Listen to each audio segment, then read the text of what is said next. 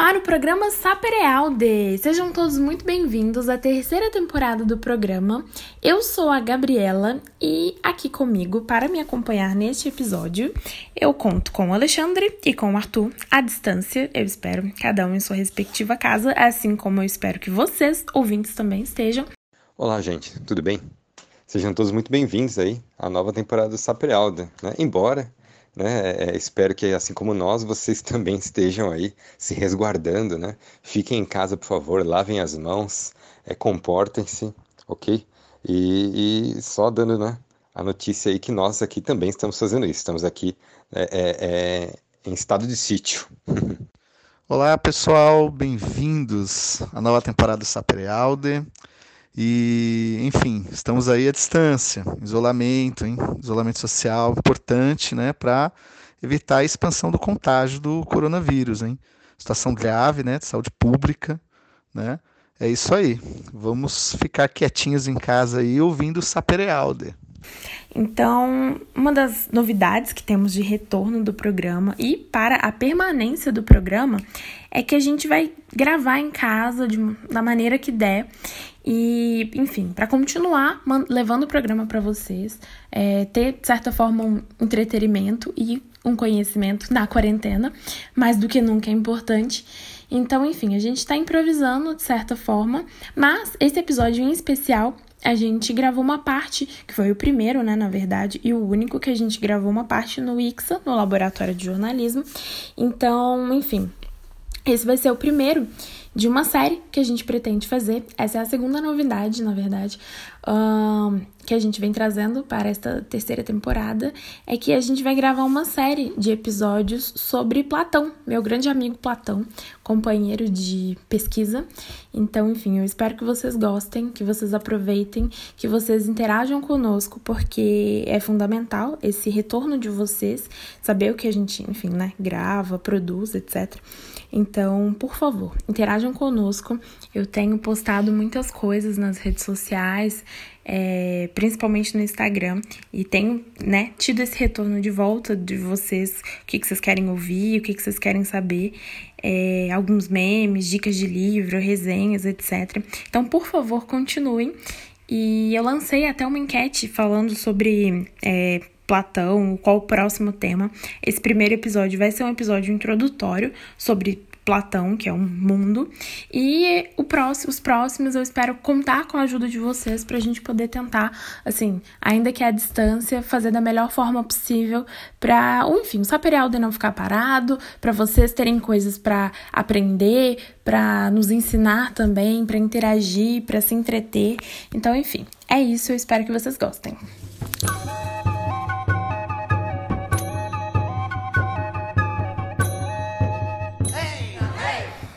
Hoje a pauta é Platão.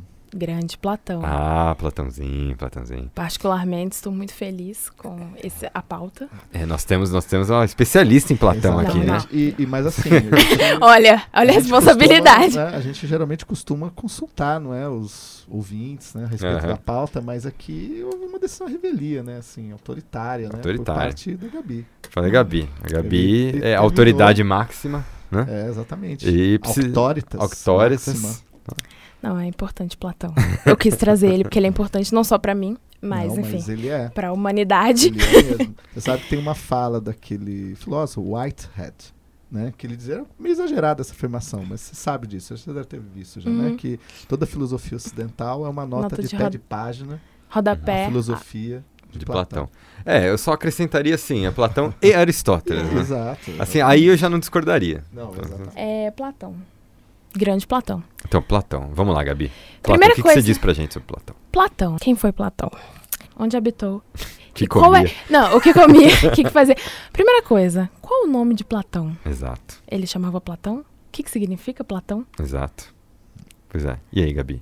Bem, acho que alguns dados biográficos é, sobre ele é que ele nasceu em Atenas, aproximadamente no ano de 428, 427 a.C.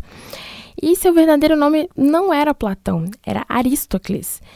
É, Platão, na verdade, que a gente conhece, era só um apelido devido ao seu vigor físico, mas tem outras fontes que dizem que Platão é por causa da amplidão de seu estilo. Enfim, de toda forma, a gente não sabe é, ao certo, mas platos em grego significa amplidão, largura, extensão.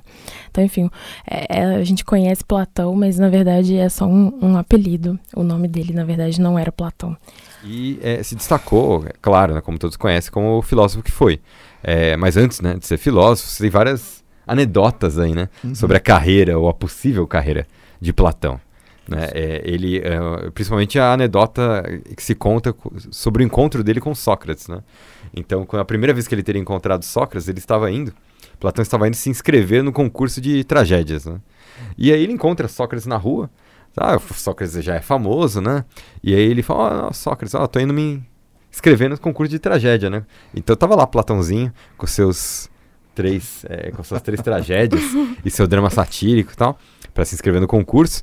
E aí ele, é, é, Sócrates pede para dar uma olhada, né? No, nas tragédias ele dá uma olhada por cima e Sócrates então diz, ah, isso é um belo presente para Hefesto. Né? Ou seja, né, belo presente para Hefesto é, e, e jogar no fogo, né? então aí Platão teria deixado né, a sua vida e seu, sua futura carreira de tragediógrafo e teria se dedicado então a como, como é, é, seguidor de Sócrates a aprender filosofia. Né? Exatamente.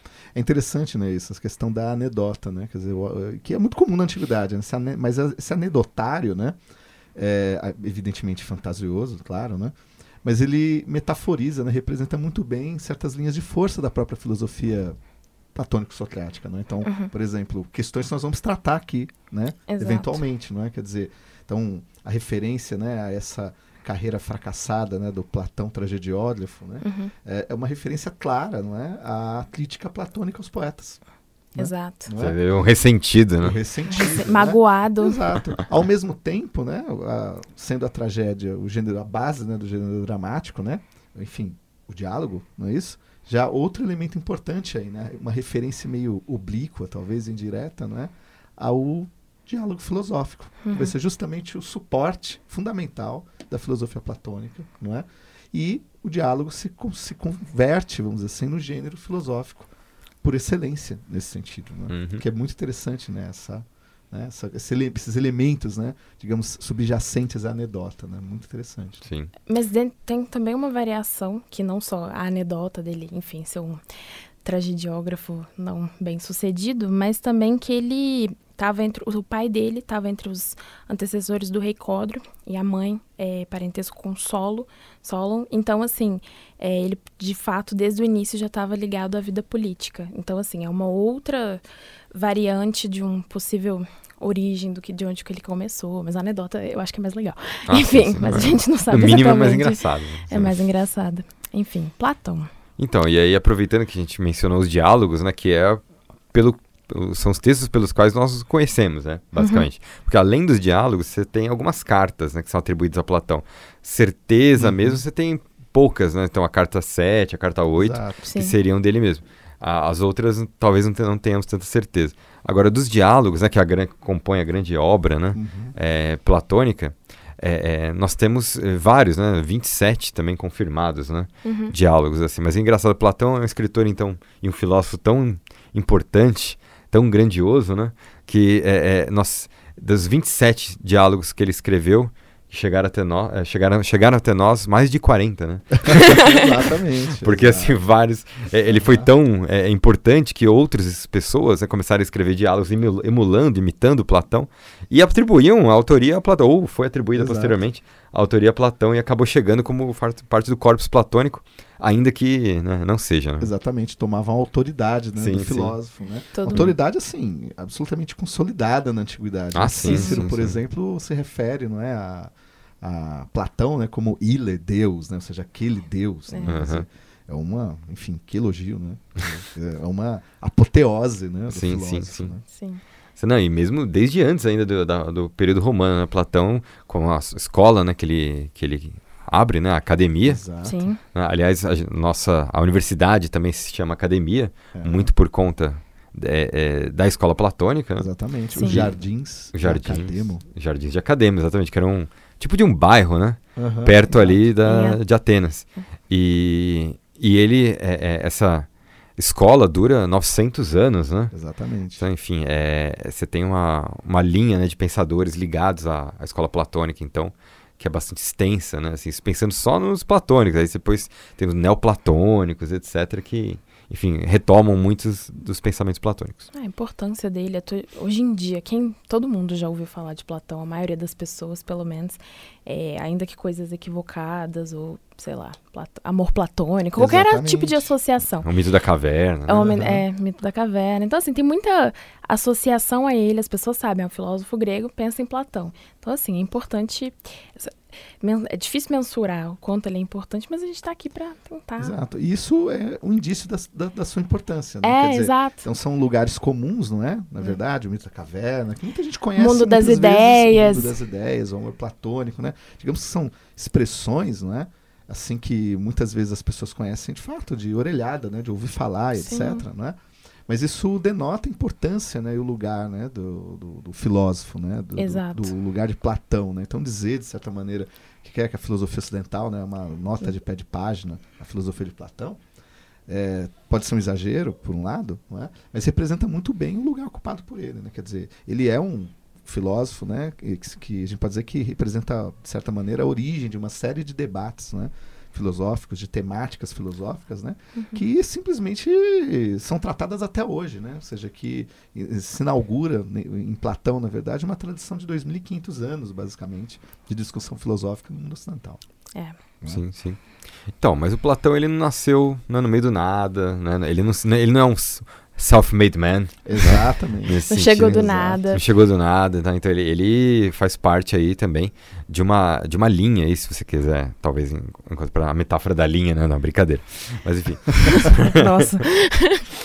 ele faz parte de uma, de uma linhagem aí, talvez, é, é, ou, ou, faz parte de um momento em que a, o pensamento filosófico já começava a aparecer e, mais do que isso, né, começava a se, se é, é, é sedimentar de certa forma, né, é, é, a sua importância na Grécia, principalmente na Grécia. Exato, né? né? O Platão, ele, de fato, né, ele é parte de um salto, né, do pensamento filosófico grego, né, é, ali no quinto século, né, antes de Cristo, né?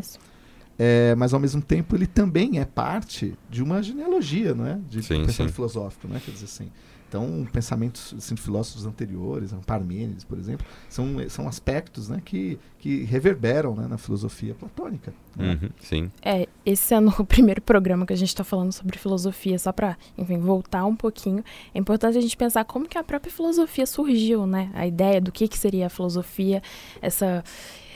uma não sei, de uma forma bem primitiva, como que se tem uma ruptura do pensamento racional com o pensamento mítico, ainda uhum. que nessas, na antiguidade essas coisas são bem complexas ainda, mas como nós já fizemos um programa sobre Homero, quem não ouviu, ouça, por favor. É, toda a Grécia, ali o pessoal se baseava, é, Homero como educador da Grécia, igual a gente já disse, e todo mundo se pautava nos textos homéricos, hesiódicos, e como que nas vai ter pessoas, né, ali os primeiros filósofos, os físicos, depende uhum. de como você quer chamar, vá, vão surgir, vão começar a tentar buscar explicações de um princípio do mundo é, a partir dos elementos da natureza, a partir de uma concepção mais racional que não venha dos textos homéricos propriamente ditos. Então seriam os primeiros filósofos. É, enfim, tudo veio da água, tudo veio do fogo. Eu acho que alguém talvez já tenha ouvido falar sobre isso. Sim, por uhum. Tales, né? Tales Exato. de Mileto, né? Anaxágoras, Anaximandro. Uhum. Exato. Né? Exatamente. É, é, o Parmênides, que já foi citado aqui. Né? Uhum. Aquele poema dele sobre a natureza, né? Heráclito, né? Heráclito, Então você tem todos esses é, é, filósofos, assim, esse nome não existia ainda, né? Essa palavra filósofo não uhum. existia ainda. Exato. Eram os sofós, né? Os sábios ou os o, o, aqueles que estudam a natureza, né, a physis, Sim. tudo, mas é, é, eles já começaram a contribuir é, é, com esse debate, né, do, da onde vêm as coisas, do que são formadas as coisas e tudo mais. E aí depois você tem um, uma outra personagem que colabora é, não só, talvez, com alguma outra teoria, mas principalmente com o método, né? Então, Exato. o método de como que se investiga, Exato. né? Porque se não havia é, essa discussão, ainda estava muito incipiente. E aí você tem um, essa personagem que é Sócrates, né? Que é, é então o professor de Platão, que é, aparece com esse método investigativo, né? É, é, que até hoje a gente chama de método socrático, né? Uhum. Que você tem a, a, tese, antítese, né? e é síntese, né? Até para que eu, eu, falo uma coisa, aí eu, o Alexandre Exato. ele eu, propõe problemas aquilo que eu falei, né? Comentários, é, observações, etc. E aí a partir do que eu falei, do que ele falou, a gente chega a uma terceira coisa. Exatamente. Que, um terceiro questionamento. Terceiro questionamento Exatamente. que estaria teoricamente mais próximo da verdade, né? Uhum. Que se é algo que eu concordo e que ele concorda e que agora então estamos mais próximos da verdade. Esse método vai ser importantíssimo, né? Não só para a ciência como um todo, né? Para o uhum. conhecimento como um todo, mas para Platão especificamente, que vai empregá-lo em seus diálogos. Exatamente. A própria ideia de diálogo está empregada aí. Né? Sim, sim, sim. Ainda que alguns diálogos, né, do Platão não sejam assim, talvez diálogos. Né? Monólogo, né? talvez. É, claro, então... é, é, isso é uma característica interessante dos diálogos, né? Quer é. dizer assim, é, há uma simetria né, uhum. digamos, dos personagens, né? Uhum. Então, principalmente, enfim, na, na, porção socrática, que é a maioria né, dos diálogos, né? Uhum. Uh, Sócrates assume esse lugar, né, do, uhum. do, príncipe dos filósofos, do modelo, né, do filósofo por excelência, né? E digamos que a palavra, basicamente, ali, ela gira em torno uh, dessa figura, né? Uh, inclusive traduções posteriores né, do diálogo, acho que principalmente Cícero, né? Uhum. É, essa, é, ainda que Cícero emule né, uh, os diálogos platônicos, né? Em Cícero, por exemplo, você tem uma, uma, uma, uma opção diversa né, do diálogo, né? Não, não há essa simetria. Né? Sim, que é, seria o diálogo aristotélico, né, que o Cícero faz. É, exato. É, que é diferente, que infelizmente não temos nenhum diálogo do, do Aristóteles, não sobrou. Exatamente. Mas o Cícero emulava também, né? Uhum. Aristóteles e tal. É, ele se refere, né, ao modo aristotélico, uhum. né? Aristotélio more. Sim. Agora, é, tem, tem alguns diálogos do Platão, então, por exemplo, que a essa simetria, né, que, que o Alexandre citou. Então, por exemplo, no Timeu. Né? O Timeu é basicamente um uhum. monólogo, né? Uhum. que fica contando a história de Atlântida, né, por exemplo. Exato. Né? É, acho que é a fonte mais antiga que temos uhum. da história de Atlântida. Você que gosta de Aquaman, essas coisas, né? E, e, e, então, não, falando sério, ué. É, não. Falando sério, você que gosta de Aquaman, fala que é o Atlântida e tal. Namor, né? Aquele da... O Aquaman da Marvel. Exato. Tá, também. Leia o Timeu. Leia o Timeu de Platão. Tem, inclusive, né, tem até uma tradução. Se você não sabe grego antigo, né, para ler no original, você pode ler na tradução que o Cícero fez, né, para o latim. Não, é verdade. Olha, Ué. assim, não. Não leia a tradução de Cícero. Não, você pode, né? Não, não tô dizendo que ele é um grande tradutor nem nada, mas é uma opção que você tem. Exatamente. Né? Você, ou você pode também ler em português, assim, se, você, se você gostar dessas coisas. Exato. Se gostar de português, leia. Nesse caso, a gente até pode fazer um convite aqui, não é? Uhum. Bem, você quer ler então o Timeu na tradução de Cícero? Enfim, faça latim no FOP. Exato. Venha para o FOP. Venha para o, o FOP marketing também. O marketing venha para você também. Aqui você vai poder fazer isso. É. Enfim. Tá. Tô pensando aqui uma linha de raciocínio Não, método, né?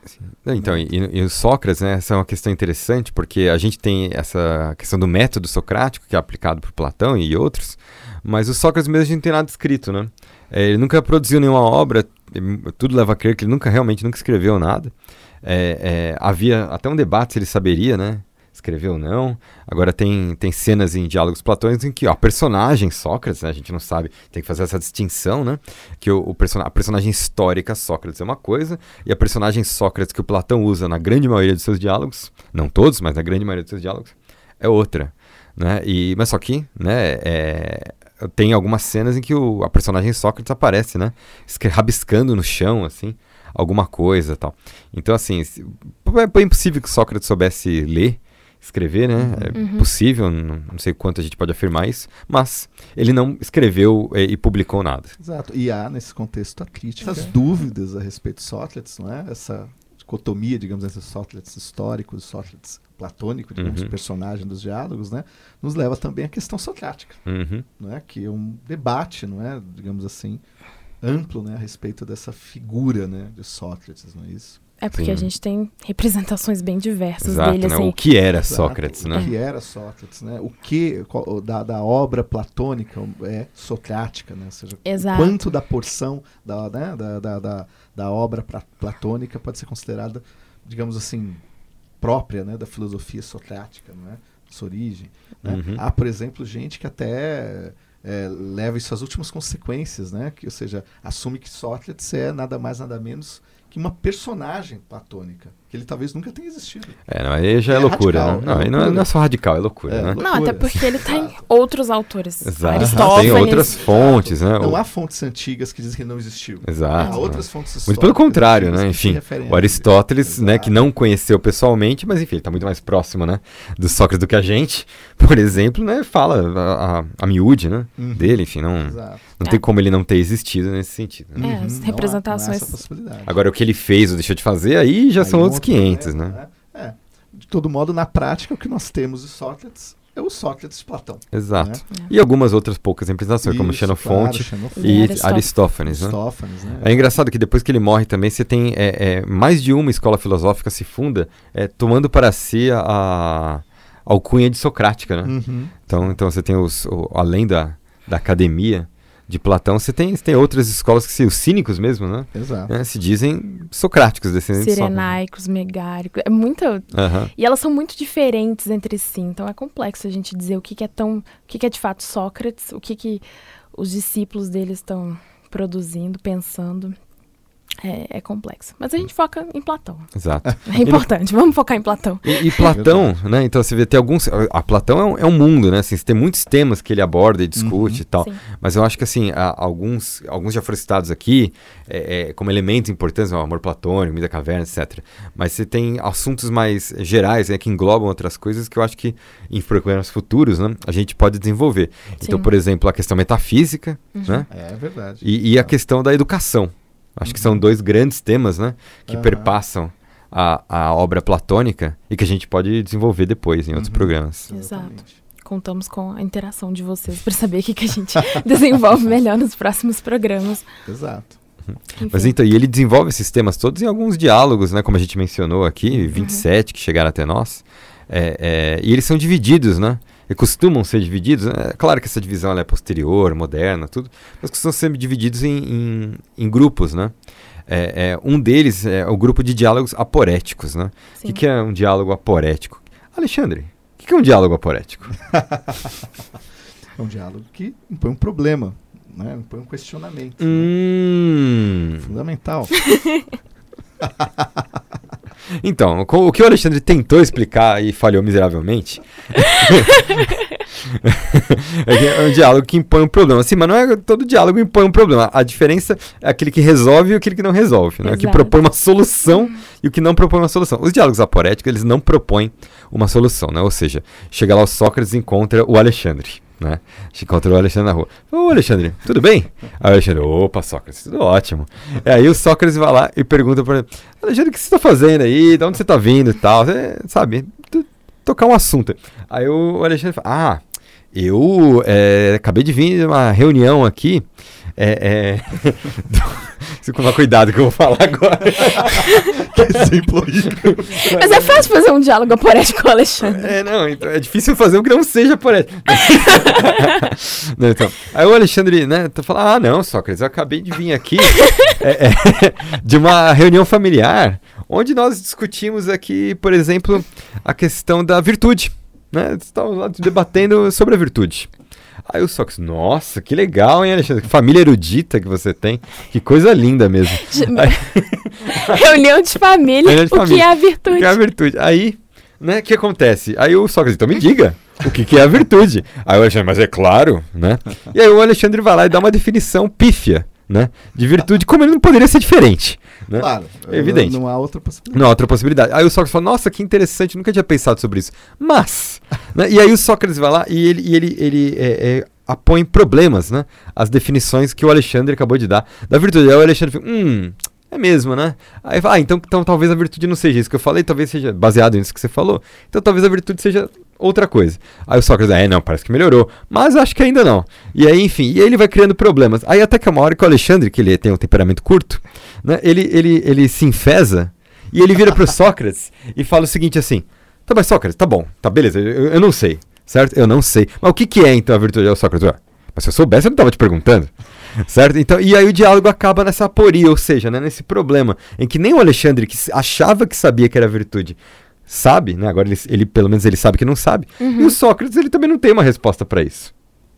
Essa é a definição de diálogos aporéticos. Muito Se quiser praticar um, converse com o Alexandre.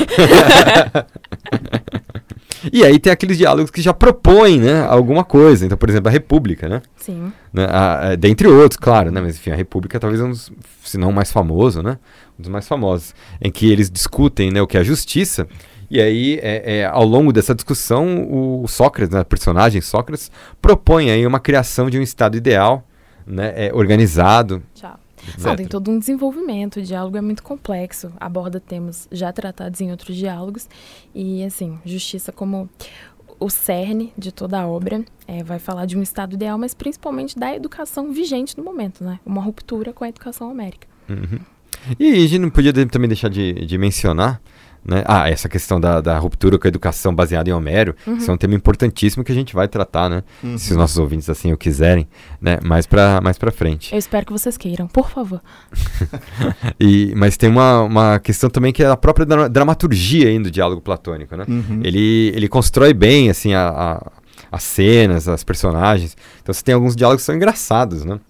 Então Sim. o Ion, né, que o, o, Sócrates dialoga com um Aedo, uhum. na é verdade, uhum. que é um Aedo, assim, é um paspalho, né? É um burro, tal, e ele não sabe o quão idiota ele mesmo é, né? Então, é, você tem uma... É, é, é, quase uma comédia. Então, tem aqui, nesse, nesse livrinho aqui, tem uma subdivisão das obras de Platão. Assim, aquilo, né? Eu até te mostrei. Uhum. Escritos juvenis e socráticos. Aí tem Apologia, o Criton, Ion, Lax, é. Lises é, Eutidemo, Hipes menor, Hipes uhum. maior, Crátilo, Minos, Gorgias, Protágoras, enfim, uhum. essa parte mais socrática, Isso. aporética. É. É... é. porque esse é do questionamento, né? O lance é. do... Uhum. Então, eu estava explicando pro Arthur, nesse livro aqui do Real, ele fala que é, essas, ele faz meio que essa subdivisão de escritos juvenis e socráticos, escritos da maturidade e escritos da velhice. E aí, nessa, nessa divisão, justamente os diálogos aporéticos, eles são os que problematizam uma coisa, porque uhum. Platão está ali na juventude, e aí os da maturidade e da velhice, ele vai justamente responder as perguntas. E é justamente isso, né? Você vai lendo Platão e um diálogo vai respondendo o outro. É, então, assim, é bom Exato. entender o todo. Exatamente. Há desenvolvimentos, né, inclusive. É. Né? Então, por exemplo, comparar o Gorgias com o Fedor, o tratamento da, da retórica é bastante sim, sim. diferente. Exato. Né? É. E assim, a discussão sobre a alma, como que começa uhum. em um, como que é desenvolvido em outro. Então, enfim, é um... Dá para fazer um esqueminha, assim, de ligação dos diálogos platônicos. Enfim, para finalizar, a gente tem a dica de um livro que se chama Platão. Oxe, Bem original. original. Não, é uma coordenação do Gabriele Cornelli e do... Abraço, Cornelli. Abraço, Corneli. tá autografado esse livro. Olha aí, ó. E do Rodolfo Lopes. É, são vários artigos, né, publicados da Coimbra Companion. Enfim, para quem quer começar no, no assunto Platão, é, é, bem legal, porque, enfim, discute vários temas. É um livro, são vários artigos com vários temas sobre Platão. Então, justamente a dialética, retórica, medicina, matemática. É, mundo das ideias. Então, enfim, para quem quiser começar, é uma boa dica. A gente posta depois nas redes sociais. E é isso. A gente volta depois. É, então, eu queria indicar também um filme, né, aproveitando aqui a, a deixa. Né, é para quem quer ver uma representação cinematográfica do, da, da caverna, né, do mito da caverna, você pode assistir o Show de Truman, né, o filme do Jim Carrey, né, com, com sim, o Jim Carrey, né, o Show de Truman, que é uma, é uma adaptação moderna e, obviamente, fictícia da, do Mito da Caverna. É muito legal, recomendo uhum. bastante. Muito bem, é isso. É isso, então. Então, então ó, digam pra gente aí que, que tema platônico vocês querem ver abordado em, ou em próximos programas. E um grande abraço a todos. Até mais, gente. É isso aí. Obrigada. Até mais, pessoal. Tchau, tchau. Tchau, tchau.